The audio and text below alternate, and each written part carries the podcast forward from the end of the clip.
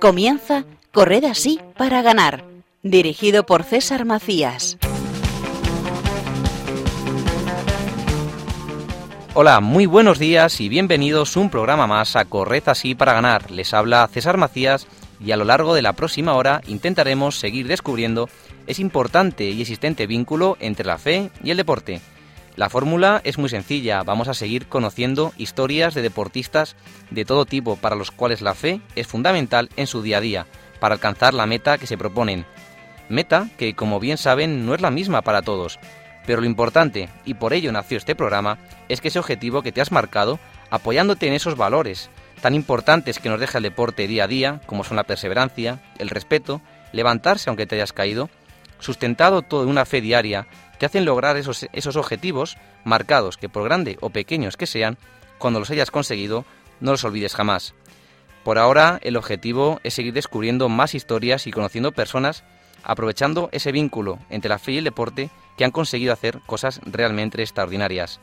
Y para lograrlo me acompaña Paloma Niño. Muy buenos días. Muy buenos días, César. Buenos días a todos los oyentes. Hoy tenemos un programa muy saludable. Espero que hayas desayunado bien y cogido fuerzas porque la carrera es dura. Vengo preparada, vengo preparada. Y todo esto no sería posible si no estuviera a los mandos Javi Esquina. Buenos días, Javi. Buenos días, pero todos hacemos, porque tú, si tú tampoco estuvieras, pues tampoco habría esa voz también buena. Bueno, pero, la, voz se quedaría en este estudio y no saldría. Estamos eh, ya con la voz a estas horas de la mañana ya bien preparada. Allí. Venimos con eh, ganas. Hombre, cómo no.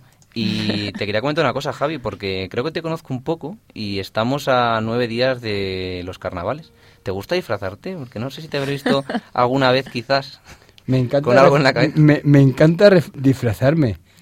Iba a decir reflejarme, pero sí, sí, me encanta disfrazarme. Eh, soy una persona que, el disfraz es, lo mío. Bueno, es lo bueno. ¿Cómo lo sabes? ¿Cómo, te has dado cuenta de eso? Sí, sí, sí. No sé, a lo mejor algunos días cuando vienes y ves a una persona sentada y cada día tiene algo diferente en la cabeza.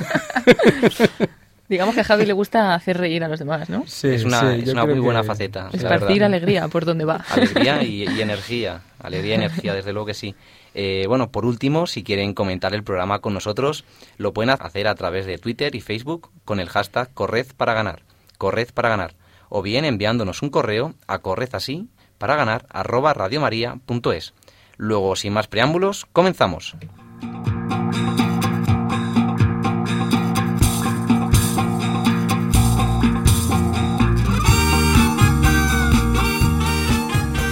Comenzamos nuestro quinto programa, como siempre, con noticias que aunan fe y deporte, y además nos dejan ese buen sabor de boca al saber que estamos en el camino correcto. Además, Yasmín Rivera nos traerá una historia espectacular que no se pueden perder.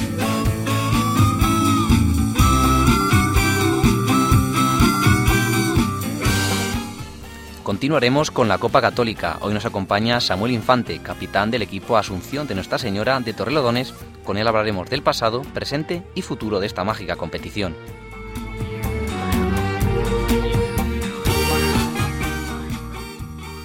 Y hoy tendremos el placer de hablar con Alfonso del Corral, doble campeón de Liga y Copa del Rey con el Real Madrid de baloncesto y posteriormente responsable de los servicios médicos del primer equipo de fútbol.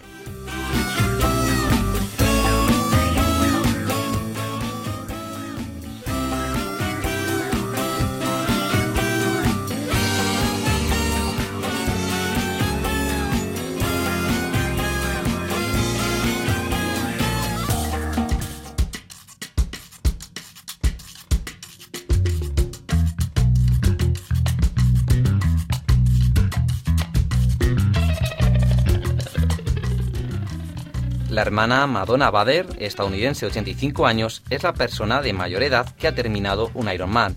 Madonna Bader nació en San Luis en julio de 1930 y tras una infancia anodina, a los 23 años decidió seguir su verdadera vocación y entrar en un convento. Allí estuvo hasta que a los 43 años fundó junto a otras 38 monjas la Congregación de las Hermanas de la Comunidad Cristiana, dependiente de la Iglesia Católica. Fue allí precisamente donde descubrió su otra vocación, la deportiva. Fue el padre John quien la convenció a los 48 años de que había una forma de comulgar con su cuerpo, alma y espíritu. Y la hermana Bader se calzó unas zapatillas de correr y empezó a entrenar de continuo. La carrera trajo entrenamientos más fuertes y a los 52 años probó su primer triatlón, 1500 metros nadando, 40 kilómetros en bici y 20 corriendo. Le gustó, le gustó tanto que fue aumentando distancias y a los 55 intentó y terminó la prueba reina de larga distancia, el Ironman, 3,86 kilómetros nadando, 180 kilómetros en bici y 42 corriendo, sin parar. Desde entonces, Madonna Bader ya lleva 325 triatlones y 45 Ironman, porque a sus 85 años no está dispuesta a colgar ni los hábitos ni el mono de triatlón. El Papa Francisco dejó su huella en la historia de la Super Bowl el pasado domingo 5 de febrero, al dirigir un mensaje en vídeo con motivo de la final de la Liga Nacional de Fútbol Americano, donde los Patriots ganaron una final que quedará para la historia. Los grandes eventos deportivos como el Super Bowl de hoy son sumamente simbólicos, lo que demuestra que es posible construir una cultura del encuentro y un mundo de paz. Al participar del deporte somos capaces de ir más allá del propio interés personal y de una manera saludable aprendemos a sacrificarnos, a crecer en fidelidad y en el respeto a las reglas. Que el Super Bowl de, hoy, de este año sea un símbolo de paz, de amistad, de solidaridad para todo el mundo. Gracias. Bas Ratten es uno de los padres de la competición de artes marciales mixtas y de la lucha libre. Fue campeón del mundo de peso pesado y su carisma le hizo ser el favorito para el público. Ahora este holandés ya jubilado ha cambiado el deporte de alta competición por el rosario y la iglesia. Todo ello gracias a una conversión que se remonta a casi cuatro años atrás. Y al igual que dedicó su juventud a cultivar su cuerpo, ahora lo hace con su alma. En una entrevista en Catholic Gentleman, Bas Ratten relata que me bauticé e hice la confirmación como cualquier niño. Mi nombre es Sebastián, por lo que San Sebastián es mi patrón, que además es el patrón de los atletas y soldados. Preguntado por cómo se siente ahora como católico, Bast Ruten afirma convencido que me ha cambiado la vida en todo lo que hago, todo para mejor. Quiero más a mi esposa, estoy mucho más relajado y tengo una mejor comprensión de las cosas. Precisamente el rezo del rosario y en latín ha sido clave en esta transformación y se ha convertido, junto a la Eucaristía, en los pilares de su fe. Lo primero que hago cuando me levanto es preparar me llevo el café a la cama y leo las lecturas diarias. Luego leo las reflexiones sobre esas lecturas para asegurarme de que las he comprendido mientras me tomo mi café y me despierto del todo. Y desde Costa Rica, Yasmín Rivera nos trae la historia de una persona de la que seguro han oído hablar mucho por sus escritos, pero no tanto del pasado que le envuelve. Pasado que nos descubre Yasmín. Hola, buenos días. Hola amigos de Correta Sí para Ganar, es un placer saludarlos desde la cálida Costa Rica. Entre los deportistas destacados este mes por su fe, quiero mencionarles a Simone Biles, la reina de la gimnasia en Río 2016. La historia de esta joven estadounidense es muy bonita. Ella con 19 años es considerada desde ya una leyenda deportiva considerada incluso por muchos expertos la indiscutible sucesora de la legendaria Nadia Comaneci. Biles destacó en gimnasia artística al convertirse en la primera afroamericana en obtener el título de campeona del mundo en la competencia general individual y obtener en Río de Janeiro cuatro oros y un bronce, lo que ninguna otra gimnasta ha conseguido en unos Juegos Olímpicos. Pero su historia no se queda en el deporte. Simón nació en Ohio, su madre había sufrido muchísimo y había sido duramente golpeada por las drogas y el alcohol, así que cuando Simón tenía tres años fue separada de su madre y el resto de sus hermanos, tenía seis hermanos, y puesta bajo el cuidado de los servicios sociales. Después sus abuelos que vivían en Texas se hicieron cargo de ella y de una de sus hermanas. A los seis años fue llevada a un gimnasio y desde entonces no se ha detenido. Sin embargo, ella no teme en decir que toda su superación, sus alegrías y sus triunfos se los debe a su fe en Dios. Fue su abuela, a quien ella llama mamá, la que le regaló un rosario una vez que estaban en la iglesia y desde allí ella lo lleva siempre en su bolso a donde vaya. Y dijo una vez que fue consultada sobre este rosario, no lo uso para rezar antes de una competición. Normalmente yo lo rezo. Además de rezar el rosario, Simón asiste a la misa dominical con sus abuelos, quienes han desempeñado un rol fundamental en su vida, pues desde niña la han apoyado incondicionalmente en todos sus esfuerzos. Soy católica, rezo el rosario, voy a misa cada semana. La misa vale oro, dice la gimnasta que conoce lo que es un oro porque ya ella acumula cuatro en su currículum. Bien amigos del deporte y de la fe, eso es todo por hoy. Les recuerdo la gran frase de Santa Juana de Arco para que la hagamos nuestra. Nosotros libramos batallas, pero es Dios quien nos da la victoria. Hasta la próxima. La verdad es que es muy buena la idea, la de adoptar esa gran cita de Santa Juana de Arco, muy válida para todos los aspectos de la vida, pero que nosotros trasladamos al deporte con el objetivo de nunca rendirnos. Muchísimas gracias, Yasmín Rivera, impresionante historia y hasta la próxima.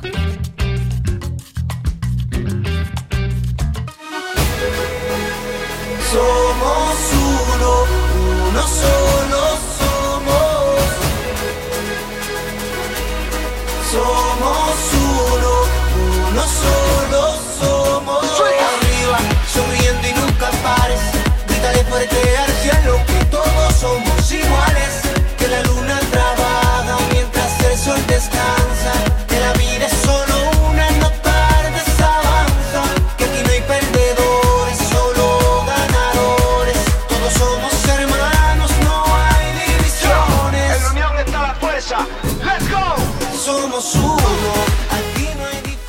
Como venimos haciendo desde el comienzo del programa, nos gusta dedicar unos minutos a hablar con personas muy vinculadas a la Copa Católica. En esta ocasión tenemos el placer de hablar con Samuel Infante. Muy buenos días, Samuel. Eh, buenas. Eh, bueno, Samuel es el capitán del equipo Asunción de Nuestra Señora de Torrelodones. Además tengo que decir que yo a Samu lo conozco. Hola Samuel, ¿qué tal? Soy Paloma.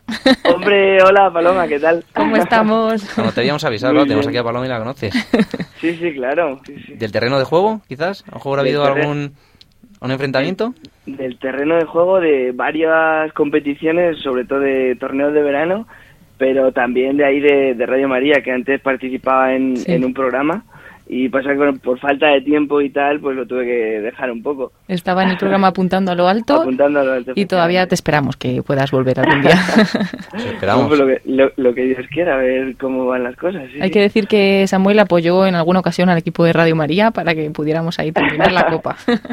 Efectivamente, sí, sí, tenía- os faltaban jugadores y nosotros os ayudamos como pudimos. Genial. Todo apoyo es bueno. Bueno, recordamos, Samuel, que eres el capitán del equipo Asunción de Nuestra Señora de Torrelodones. Y bueno, se han empezado a disputar ya las primeras dos jornadas de esta Liga de Primavera.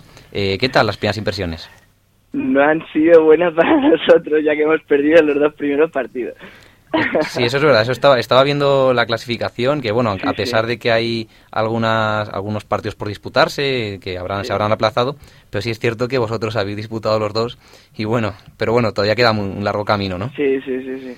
No, pero lo importante es sobre todo el buen ambiente de la liga en general, de todos los equipos, de los jugadores y la deportividad es mm, muy buena, o sea, no sé, lo- los jugadores se, se portan muy bien, eh, los árbitros no tienen que sacar demasiadas tarjetas, no sé, también las ganas de, de participar de los jugadores, la buena coordinación, eh, sobre todo destacar el buen hacer de Javier Aguirre, que es el coordinador un poco de la liga.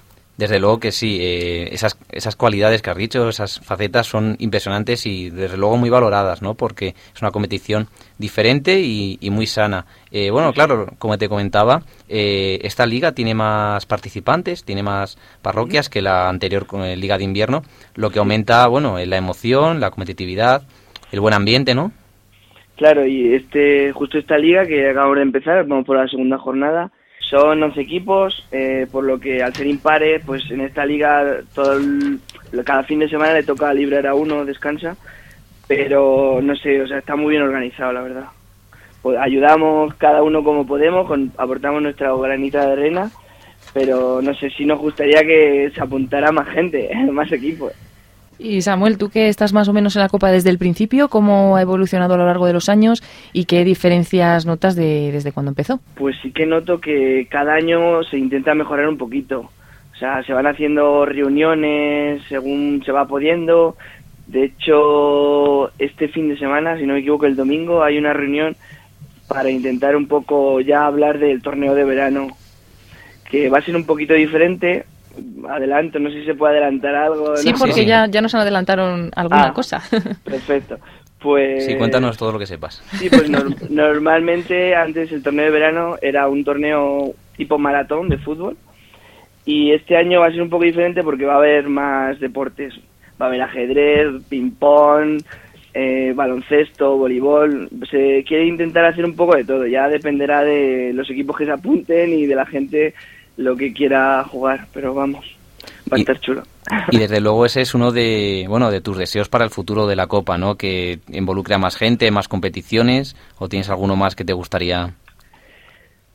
Pues, a ver, a nivel personal, mm, me parece mejor que sean torneos de grupo a que sean, por ejemplo, de ajedrez o de ping-pong, porque así se favorece el compañerismo y al fin y al cabo también un poco es una labor un tanto pastoral, entonces, jugar individualmente eso no lo favorece.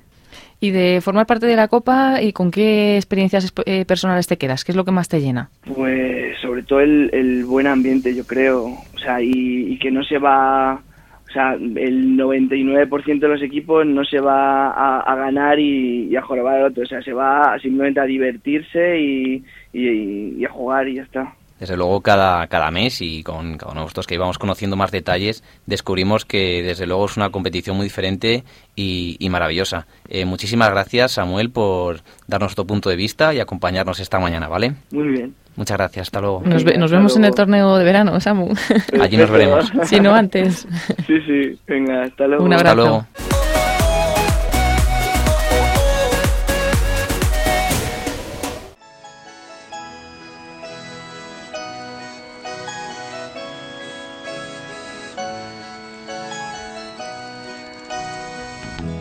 Entretenido con las notas que descansan después de haber parado la música. El estribillo de las gotas de lluvia fugaz de la supersónica. Luego te llevaré un cine en la sesión de madrugada. Después a naufragar en un apartamento confirmar nuestra soledad entre aparatos eléctricos.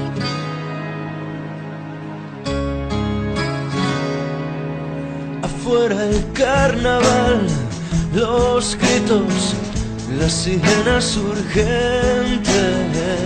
Carnaval enrarecidos, vestidos de gente corriente.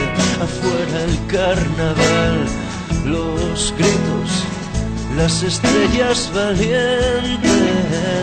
carnaval enrarecidos, vestidos de gente corriente. Busco raíces, pero todo me es extraño, salvando que estás conmigo. Incompatibles, pero acostumbrados, viviendo en el cuarto piso. Luego te llevaré a todos los lugares donde te encontraba. Después a claudicar en un aparcamiento. A confirmar nuestra soledad entre canciones de vértigo.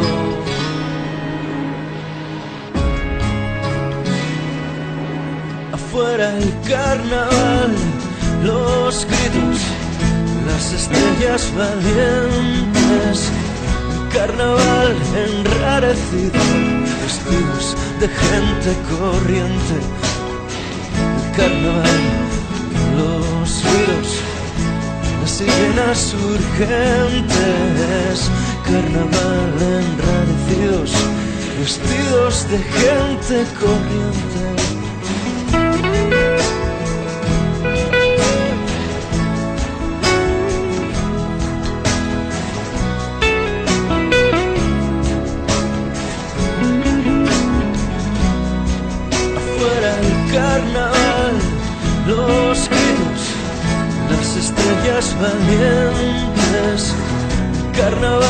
Enrarecidos, vestidos de gente corriente, carnaval, los ríos, las sirenas urgentes, carnaval enrarecidos, vestidos de gente corriente, fuera el carnaval.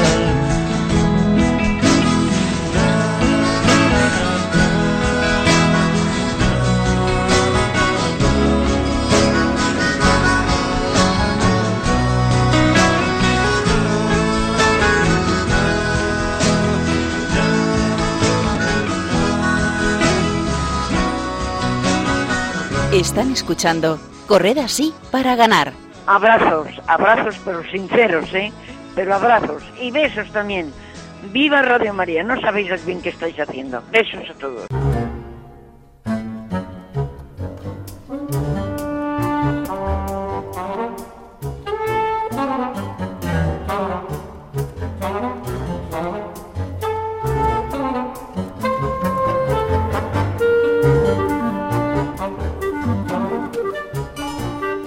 Al igual que ha hecho nuestra oyente Consuelo, pueden llamarnos y dejar su mensaje en el buzón de voz de Radio María en el número 91 153 8570.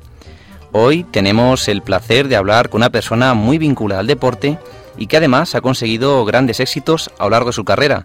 Muy buenos días, Alfonso. Eh, buenos días. Eh, Alfonso del Corral de Salas es doble campeón de Liga y Copa del Rey con el Real Madrid de baloncesto subcampeón de Copa también con el Real Madrid y posteriormente jefe de los servicios médicos del primer equipo de fútbol y actualmente es el director de la unidad de traumatología, ortopedia y medicina en el Hospital Ruber Internacional de Madrid. Eh, menudo currículum, ¿no, Alfonso? Pues, hombre, yo creo que la parte deportiva, digamos que no fue, bueno, fue, digamos, yo estoy orgullosísimo de ella naturalmente, pero vamos que hay muchísimos más eh, deportistas que realmente han sido excepcionales y demás, pero bueno, lo que sí que es cierto es que es una vida entregada completamente, dedicada y volcada en el deporte. Mm, de jugador muchos años, con una pasión enamorado completamente de mi actividad, y luego posteriormente disfrutando de mi carrera, que es la, medicina, la cirugía ortopédica, la traumatología, y, gracias a estar vinculado, pues, eh, en total 37 años al Real Madrid, ¿no? Bueno, pero sí es cierto que Ana sí fue muy exitosa y empezaste desde muy joven primero en el baloncesto, ¿no? Antes de tener claro la medicina, eh, ¿empezaste en el baloncesto? Sí, sí, absolutamente. Yo empecé a jugar en equipos eh, del colegio y federados en la edad de aproximadamente 14 años, 13, 14 años. Y eh, bueno, eh, el entrenador mío entonces era a su vez también entrenador de un equipo federado. y, que de alguna ya empecé a ir paralelo, tanto una actividad deportiva en el colegio y posteriormente una actividad deportiva en un equipo federado que era el Valle Hermoso, que posteriormente se transformó en el Castilla, que pues sería el equipo filial del Real Madrid, ¿no? Eh, y bueno, ¿y cómo recuerdas esos primeros años en los que jugaste, como dices, en bastantes equipos, que luego unos eran la base del, del futuro Real Madrid? Porque tampoco es la liga ACB normal, ¿no? Que a lo mejor conoce ahora mismo alguien que escucha, era la antigua liga. Eh, ¿Cómo recuerdas esos primeros años en el baloncesto? Sí, digamos, eh, la generación nuestra fue una generación bastante buena y muy pronto pasamos de jugar alguna final del Campeonato de España Juvenil allá meternos en categoría nacional y, competir todos los fines de semana jugando contra gente ya de 30 años. Eh, fue un cambio, como te digo, fue salir de la final de ese de ese campeonato de España juvenil y a pasar a, a competir un poquito con, en categoría nacional. Y, y, bueno, pues era una época apasionante y una época preciosa. Eh, yo siempre lo recuerdo. Yo sabíamos y comentábamos nuestro grupo porque entonces pues se pagaba muy muy muy poquito dinero ya cuando empezamos a jugar en categoría nacional pero pero era era, era un, lujazo porque ese poquito de dinero te permitiría pues fuiste a tomarte un bocadillo te permitía esas pequeñas libertades que te da el tener un poco de dinero a la edad de, de 15 16 o 17 años no y, y disfrutar disfrutar porque aquello era una no era un deporte profesional era era una pasión era una era algo que nos llenaba y nos entusiasmaba y teníamos un, un peñote de amigos, porque éramos un peñote de amigos, que es que vivíamos con enfermedad, no por triunfar, no por, por llegar a ser unos profesionales que ganáramos muchísimo dinero, que va, no, era por, por simplemente por jugar esto por jugar bien y por ir creciendo cada día, ¿no? Buenos días, Alfonso, encantada de hablar contigo. Encantado. Luego, una vez que pasas esa, esa etapa, Llegas también al primer equipo del Real Madrid, consigues dos ligas, dos Copas del Rey, entre otros muchos títulos, y bueno, pues a, esa edad, ¿sientes ya que, has conseguido llegar a alcanzar todas tus metas? Bueno, yo, yo cuando entré en el Real Madrid se reían un poco, mm. porque yo, yo muy joven pertenecía a la plantilla del Real Madrid, pero por circunstancias eh, pues Lolo consideró que todavía estaba verde y entonces me, estuvo pasando por equipos, todos equipos vinculados al Real Madrid, como era el Tempus, como era el Banco, pero que no era el primer equipo. Y cuando yo ya creía que pues al final no, no subiría, es cuando me, llamó y me y yo estaba, vamos, loco de, felicidad y disfrutaba, y además rodeado de una plantilla sensacional, con lo cual para mí jugar un minuto era, era una maravilla y afortunadamente pues poco a poco pues fue cogiendo confianza eh, Lolo y jugué mucho y, disfruté muchísimo, claro. Más adelante, eh, después de esos éxitos que hemos mencionado anteriormente, eh, te llaman, una vez que dejas el baloncesto, te llaman para ser jefe de los servicios médicos del primer equipo de fútbol del Real Madrid. ¿Te lo esperabas? ¿Cómo afrontas esa nueva...? Bueno, fue un proceso un poco evolutivo, un poco razonablemente como natural o hasta lógico, diría. Yo cuando me retiré de jugador de fútbol en el Real Madrid, con 31 años, me ofrecieron quedarme de responsable de la sección de baloncesto del Real Madrid como responsable médico. Y yo acepté naturalmente encantado. Pues ya había seguido jugando al baloncesto tres o cuatro años más fuera, tenía ofertas, pero dije que no, que, me, dedicaba ya a la medicina, que es lo que me gustaba. Ya para entonces ya era cirujano, ortopédico y traumatólogo, por lo tanto yo estaba deseando volcarme en mi profesión y, mucho más con mi, con mi antiguo equipo y con mis antiguos compañeros. era básicamente perfecto. Ahí estuve un ciclo de seis años y a partir de entonces fue cuando me ofrecieron la dirección del centro médico y la jefatura de los servicios médicos de Real Madrid, de fútbol, de baloncesto y de todo. ¿Y qué recuerdos tienes de esa etapa en el Real Madrid? Porque futbolísticamente para pues el club fueron inmejorables. Fue una etapa maravillosa. Mira, fue una etapa en la que yo entré un año muy muy ilusionante, fue el año de la entrada de Fabio Capello y de alguna forma llevábamos quizá una época peor y, la entrada de Fabio Capello comportó una ilusión enorme y se, además se, trajeron fichajes muy muy brillantes como era eh, Roberto Carlos, Sidor, estaba un Fernando Redondo que explotó en esos juegos, Raúl que eclosionó, Fernando Hierro que eclosionó, en definitiva se juntaron una cuadrilla de grandes, grandes jugadores y fruto de ese, de ese éxito, de esa cosa, pues se fueron incorporando ya luego los, los primero Figo, luego Zidane, eh, y, luego posteriormente Ronaldo y tal. Todos ellos fueron aportando títulos y títulos y tanto a nivel nacional como a nivel internacional, con las tres Copas de Europa, las dos intercontinentales, dos Supercopas y un montón de ligas, ¿no? Pero tristemente durante esa etapa como jefe de los servicios médicos eh, sucede algo que te cambió la vida, ¿no? Bueno, realmente eh, fue curioso porque fue un año muy bonito, un año precioso, casi perfecto. Fue el año de, el, primer año con Fabio Capello, además, con el que hice una muy buena amistad. Y cuando parecía que todo iba muy bien, pues coincidí con, con el primer título de liga, con, con, con el Real Madrid, estando yo de responsable y además ese año pues me daban el birrete con el título de doctor en cirugía ortopédica, que es un poco broche de oro para, para un profesional de la cirugía, ¿no? De la cirugía ortopédica. Y entonces ya todo perfecto y, efectivamente, pues eh, justamente estando yo en el partido último, el penúltimo de la liga, pues eh, tuvo el accidente mi hijo Álvaro y desgraciadamente pues se nos fue al cielo. Cuéntanos algo sobre Álvaro, era un niño especial, ¿verdad? Sí, sí, niño, Álvaro era un niño extraordinario, era un niño bueno, era un niño muy grande, muy fuerte y que tenía una sensibilidad extraordinaria y, que estábamos todos, pues lógicamente, entusiasmados con, él, ¿no? Y ahí, pues en esos momentos duros, ¿no? Eh, aunque Dios, digamos que tampoco te podía quitar ese dolor, pero fue sí cuando tuviste como un encuentro con Dios más especial y cómo cambió tu vida. Sí, eh, eh, bueno, a partir de, ese momento, pues lógicamente, pues, desgraciadamente, eh, todas las personas que, los padres que han tenido, mm, han pasado por un paso, por un trance de esos, que, no, no, se absolutamente a nadie, pues, pues es un momento de esos en los que realmente solo te sirven las enormes y las profundas convicciones. Todo lo demás eh, todo el dinero, todo el éxito, todos los, los, los, los, los, éxitos de, académicos o títulos de doctorados, todo no sirve absolutamente para nada. ¿eh? Lo único que sirve es los grandes valores y, y, el amor de los amigos, de la familia, que te hace, pues te hacen seguir caminando.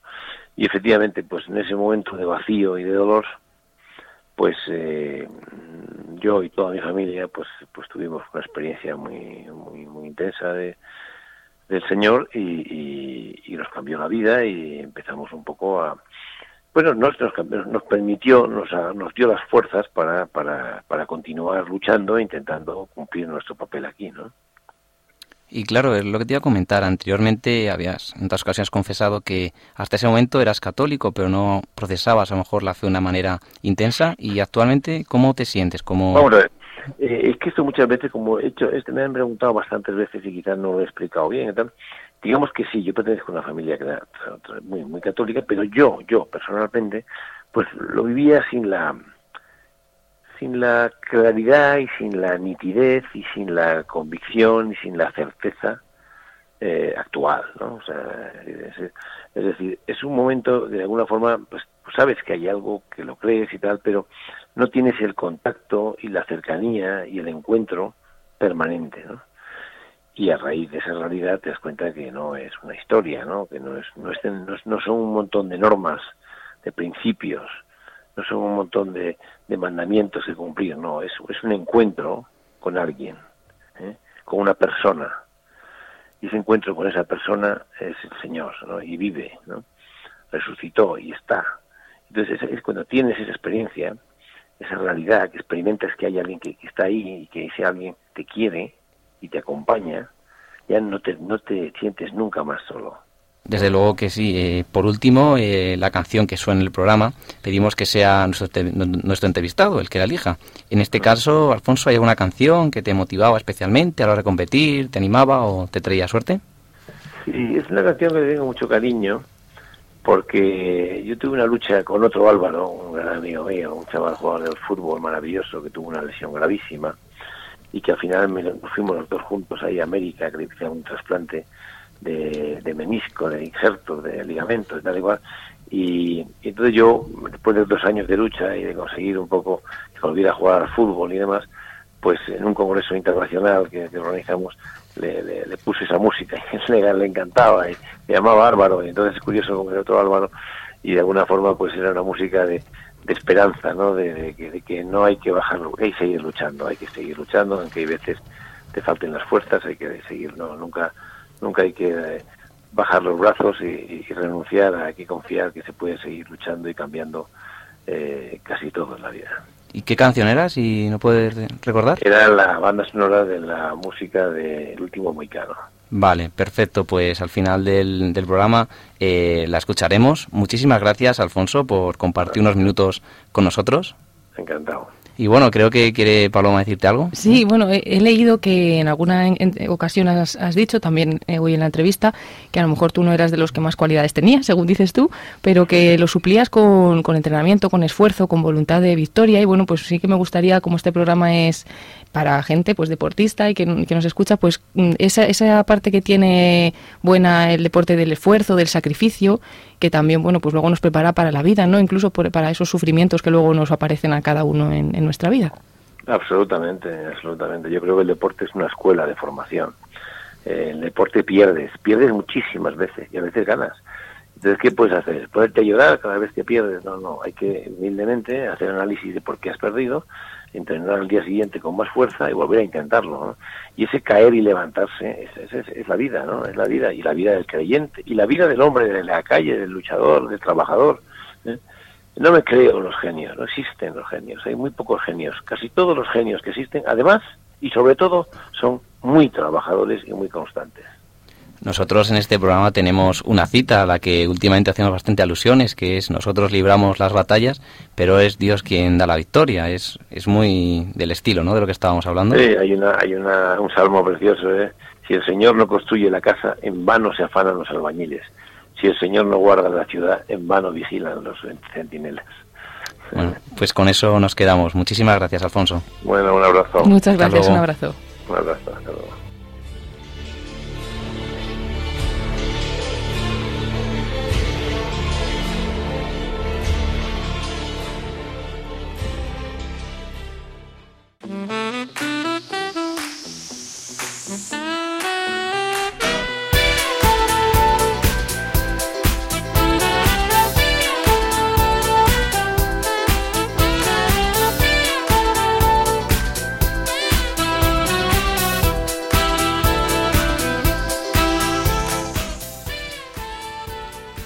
Tras esta maravillosa entrevista, creo que es el momento de coger el testigo y llevarlo a nuestras experiencias personales. Como saben, me acompañan Paloma Niño y Javi Esquina, y quería plantearos la cuestión de cómo de importante creéis que es el deporte para la salud.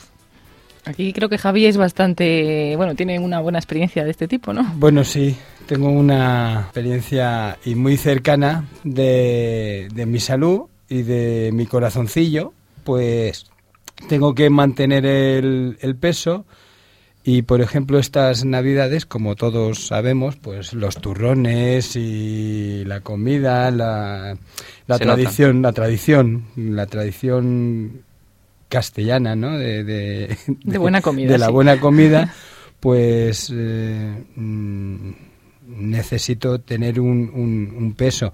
Pero realmente eh, es, eh, yo lo veo, yo, yo me veo que cuando me paso un poco, eh, lo paso fatal, porque me ¿Lo canso notas? más, me canso más. Incluso soy asmático y entonces me, me ahogo también.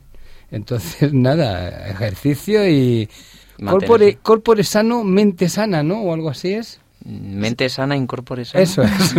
Sí, Sí, sí, pero bueno, que va unido, ¿no? Que es verdad que, que también la salud del cuerpo pues ayuda a tener una mente sana y que muchas veces incluso el deporte también ayuda psicológicamente. En ocasiones pues podemos tener mucho trabajo o tener diferentes problemas y muchas veces ese deporte también pues nos ayuda, nos ayuda un poco a, a quitar todas esas cosas.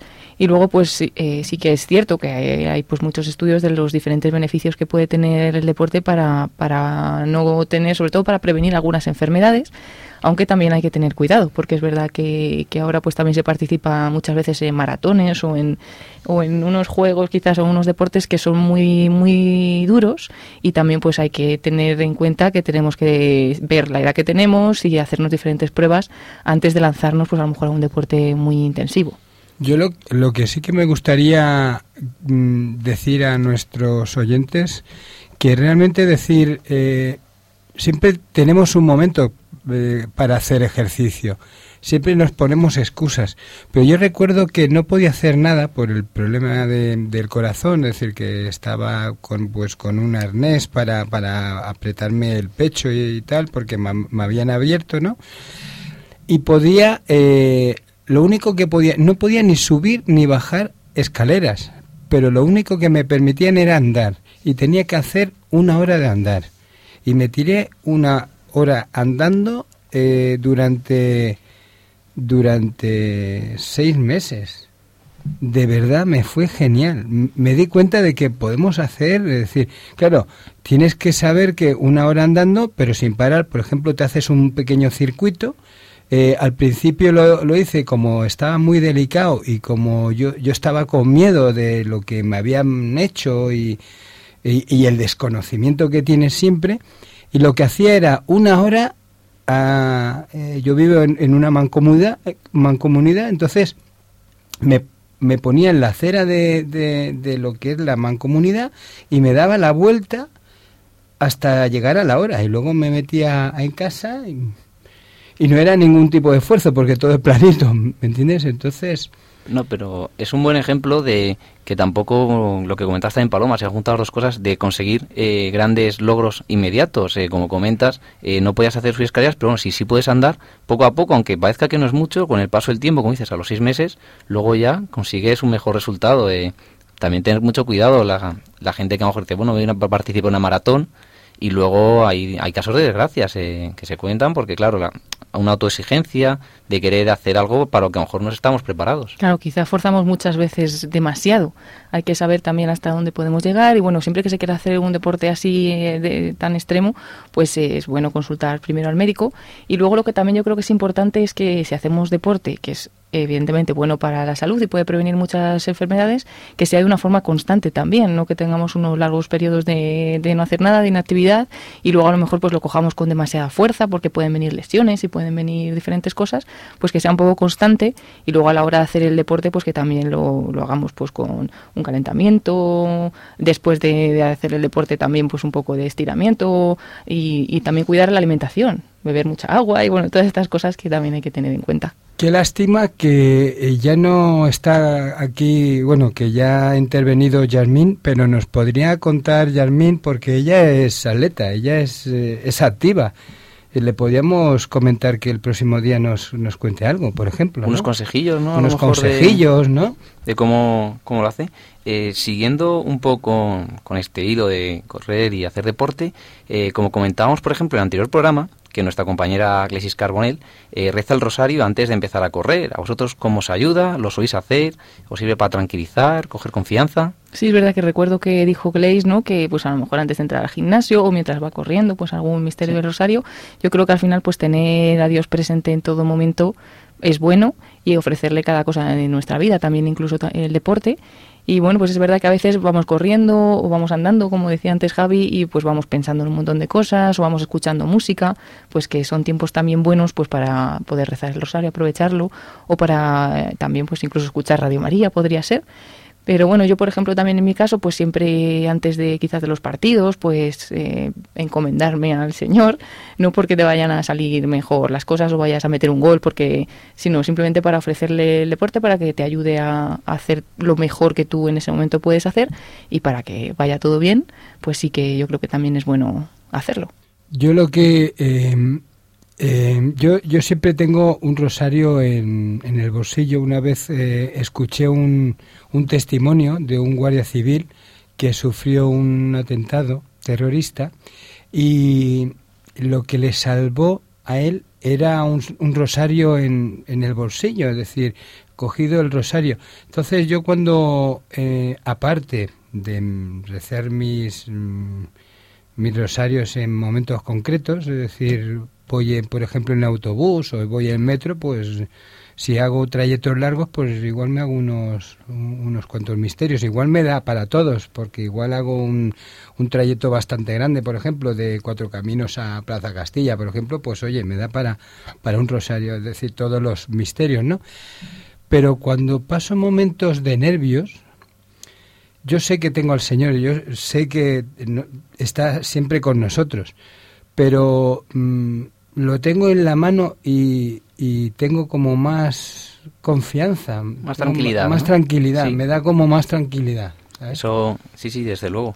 Eh, incluso cuando me duermo muchas veces tengo el rosario también en, en la mano. Y también me estaba acordando cuando más de más joven llevaba equipos, entrenaba equipos de, niñas, de, fútbol, bueno, últimamente también de baloncesto, pues siempre antes de los partidos rezábamos, como era un equipo de un, grupo de un grupo católico, pues antes del partido rezábamos una de María, se lo, se lo encomendábamos a la Virgen. Yo quería contar anécdota porque, claro, me ha ocurrido, y además me ha acordado, eh, un percance últimamente y recuerdo en el segundo programa, creo que fue, que hablábamos de la Copa Católica, y comentabas lo mismo, Paloma, eh, de claro, antes del partido eh, se reza y ya te piensas dos veces antes de a lo mejor dar una patada o jugar un poco sin cabeza, haciendo el loco. Y si es una verdad que, bueno, al fin y al cabo, la salud está ahí, ¿no? Porque luego ocurren desgracias. Eso hay que tener cuidado. Y es verdad que en la Copa Católica que se hace así. O sea, sí que es verdad que se rezan los dos equipos juntos y también pues te da un sentido de unidad que va más allá de tu equipo y el otro equipo, sino que los dos pues estáis también jugando para divertiros juntos y que también hay que tenerlo en cuenta que todos somos iguales y tener cuidado con lo que hacemos cuando jugamos, sí. Sí, sí, eso nos contaba Carlos. Eh, por último, un aspecto básico también del deporte es la nutrición. Tras el último programa, un oyente nos escribió a corred así para ganar arroba radiomaria.es y entre otras menciones nos, indicaba la importancia que tiene una buena alimentación a la hora de competir. Quizás sí sea un factor más determinante para deportistas de alto nivel, pero este oyente nos hacía hincapié en las falsas dietas y, comidas milagro que circulan por la red, consiguiendo engañar a mucha gente y poniendo en riesgo su salud. Yo creo que es importante una dieta equilibrada, pero si realmente la alimentación es un factor fundamental en tu rendimiento deportivo, lo mejor sea consultar a un médico y que él te indique. Eh, ¿Cómo lo veis, compañeros? Eh, a ti, por ejemplo, Paloma, si te aconsejan un poco, ¿no? La comida. Sí, tampoco, eh, digamos, exageradamente lo que tenemos que comer durante la semana y así, pero sí que cuando va a llegar el partido vamos a tener un, un esfuerzo mayor, pues nos indican que tenemos que comer ciertas cosas. También tiene que haber pasado un tiempo de que hemos comido a que vamos a, digamos, a hacer el esfuerzo físico más intenso. Y esas cosas pues hay que tenerlas también en cuenta y hay que tener cuidado porque a lo mejor en deportes de alta competición sí que lo tienen muy regulado y lo, y lo hacen bien, pero como decía este oyente muchas veces eh, no somos conscientes de la importancia y yo conozco gente incluso que se presenta a un partido de fútbol que va a tener que estar pues 90 minutos dando todo lo que puede físicamente, igual no ha comido, ¿no? gente que va sin comer o es que hoy no me ha dado tiempo de desayunar y, entonces eh, pues, no, no es así, eso en la alta competición no pasa, pero así entre la gente que eh, practicamos deporte un poco de forma aficionada, muchas veces sí que lo hacemos mal. Pero tenemos que tener en cuenta que eso incluso también como padres eh, a, sus hijos tendrían que pues educar un poco el tema de, de, tener un poco de del, alimento para el esfuerzo que vas a hacer ¿no?